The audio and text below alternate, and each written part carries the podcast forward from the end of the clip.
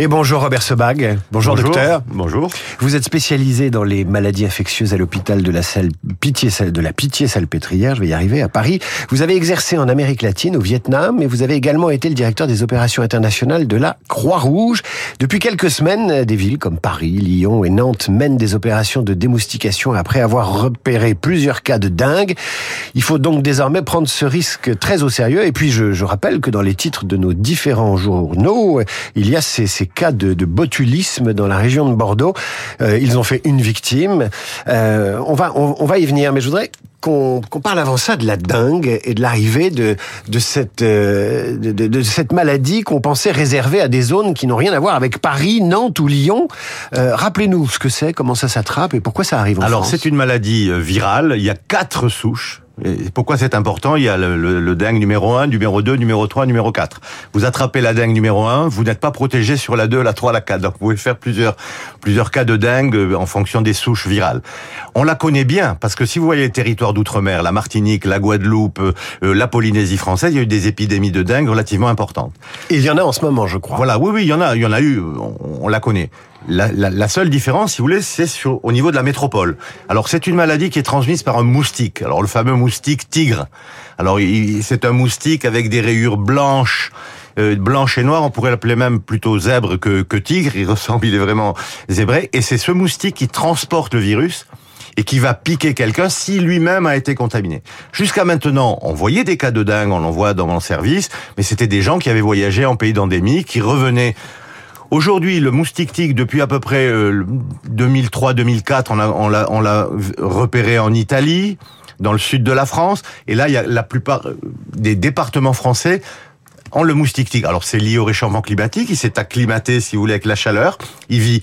Et le risque, si vous voulez, c'est qu'une personne vous allez voyager en Thaïlande, au Vietnam, vous avez la dengue, vous rentrez dans le pays, vous êtes piqué par ce moustique, il va prendre le virus chez vous et il va l'injecter.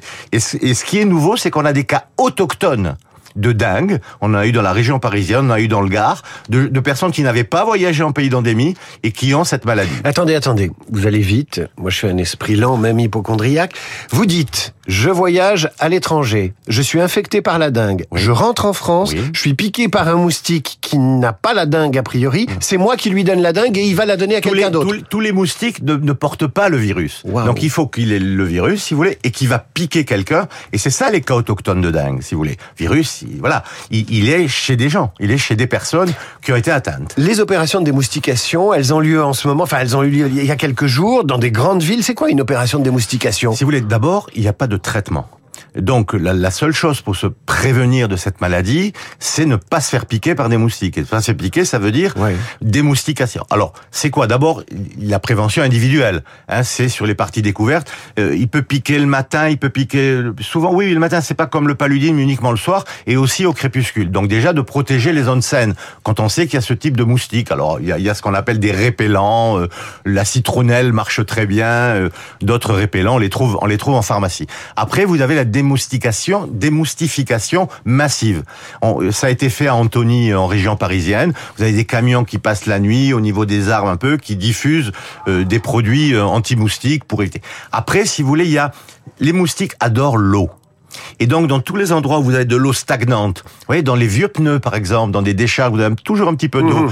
euh, les coupelles de plantes. Si on vous avez de l'eau. étang. Voilà, bien sûr. Et là, vous avez des larves, des larves de moustiques qui vont se développer, qui vont, et donc il y a une multiplication qui se fait avec le risque. Alors, au-delà de la dengue, ce fameux moustique tigre, il peut transporter d'autres virus. C'est des seringues volantes, c'est ce que vous nous dites. C'est une, c'est une très bonne expression, c'est des seringues volantes parce qu'ils vous piquent. Hein, et c'est très très pointu, ça perce la peau quand même.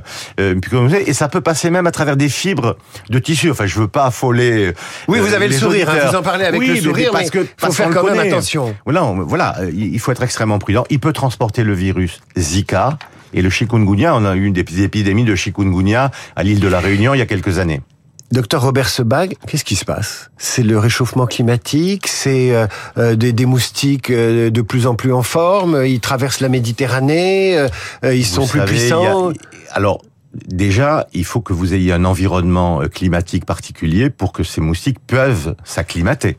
C'est le cas du moustique tigre, mais c'est le cas euh, de d'autres moustiques qui peuvent transporter. Je ne vais pas vous faire la liste de tous les risques qui peuvent exister. Ensuite, vous avez les mouvements de population, les voyages, les migrations de population qui peuvent effectivement euh, apporter un certain nombre de virus, un certain nombre de bactéries on n'est plus protégé. Il y a plus, si vous voulez, les tropiques d'un côté, les pays chauds, et puis euh, les pays euh, tempérés euh, comme la France, puisqu'on trouve ce type de maladie. Alors on espère que on, on, va pas en arriver sur des maladies comme le paludisme, mais il faut être extrêmement vigilant et, il faut voir, si vous voulez, de, étudier. Les entomologistes étudient la présence d'un certain nombre de moustiques et de voir s'ils peuvent s'acclimater au niveau de nos températures.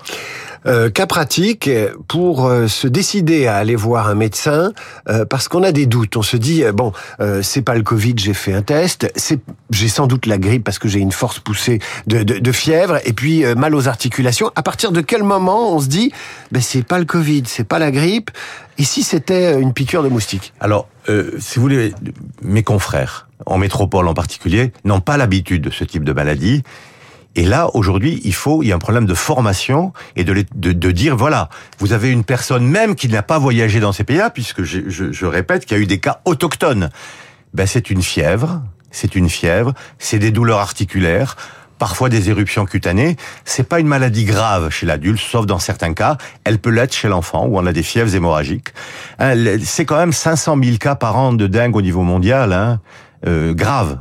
Hein, sinon, c'est 50 millions de personnes dans le monde qui sont touchées. Ça se soigne?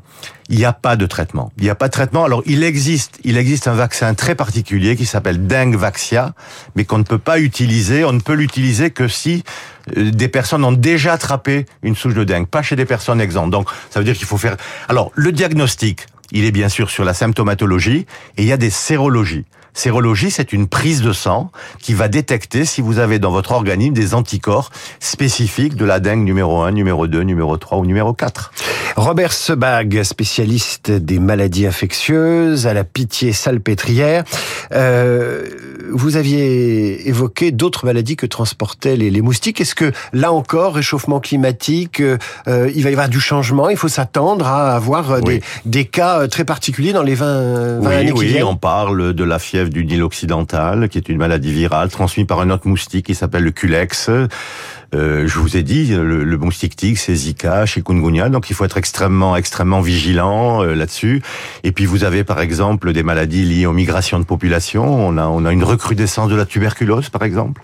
Hein, c'est une maladie qui est loin. Vous savez, la tuberculose, elle tue trois fois plus que le paludisme au niveau mondial. C'est un million et demi de morts par an de la tuberculose, avec des formes de résistance.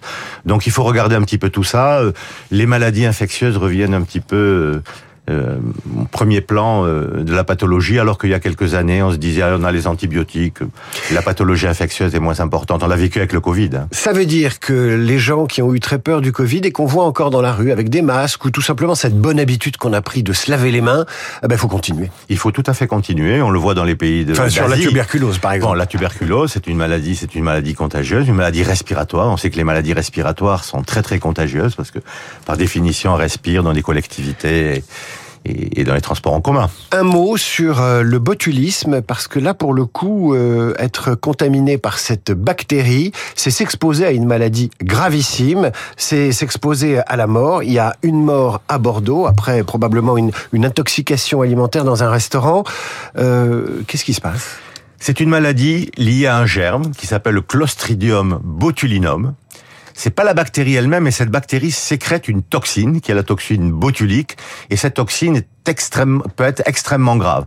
Ça peut être des troubles digestifs, mais très vite, ce sont des troubles neurologiques. C'est-à-dire que vous avez des problèmes de la déglutition, vous avez des problèmes oculaires, on appelle une diplopie, les gens voient double, et puis surtout des paralysies des muscles respiratoires, ce qui fait que on met des gens en réanimation, parfois on est obligé de les intuber, ils n'arrivent plus à respirer. Mais là, il y a rien à faire. Enfin, je veux dire, on va pas arrêter de manger des sardines en boîte. Non, non, mais c'est tout le problème, si vous voulez, de la stérilisation. Euh, c'est vrai que tout ce qui est agroalimentaire au niveau industriel, c'est contrôlé. C'est une maladie un petit peu ancienne. Euh, dans le passé, les familles fabriquaient elles-mêmes leurs conserves et envoyaient du botulisme parce qu'il y avait une, il y avait une stérilisation qui était mal faite. C'est ce qui s'est passé dans ce restaurant, dans ce restaurant de Bordeaux. Je répète, c'est une maladie grave. Il existe une toxine, euh, il existe un, un, un, un, produit, si vous voulez, antitoxine botulique. Il faut le faire très très vite il faut le faire très très vite parce que je répète, c'est une maladie mortelle et c'est une maladie qui peut durer longtemps en termes de réanimation. Donc vigilance sur les, les conserves artisanales, c'est la une du Parisien ce matin. Les conserves tuent. Euh, docteur, un dernier mot sur euh, le Covid. Il est toujours là, il mute. Est-il toujours euh, aussi dangereux? Alors il est toujours là. Le, on a une circulation, on a une circulation du virus, si vous voulez, et plus le plus le virus circule, plus il a des possibilités de muter, donc des variants. Alors on a eu Eris, on a on a Pyrola. On n'observe pas aujourd'hui de forme grave. On teste moins, donc on n'a pas une réalité euh, de ce qui se passe. Je crois qu'il faut attendre, si vous voulez, le début de l'automne, et on va peut-être coupler une vaccination euh, euh, à la fois Covid et à la fois grippe. Docteur Robert Sebag, merci pour cette consultation. Vous pouvez toujours mettre votre plaque dans le studio de Radio Classique. À suivre le rappel des titres, Charles Bonner, la revue de presse d'Hervé Gattegno et Franz-Olivier Gisbert, notre esprit libre du jeudi. Merci docteur.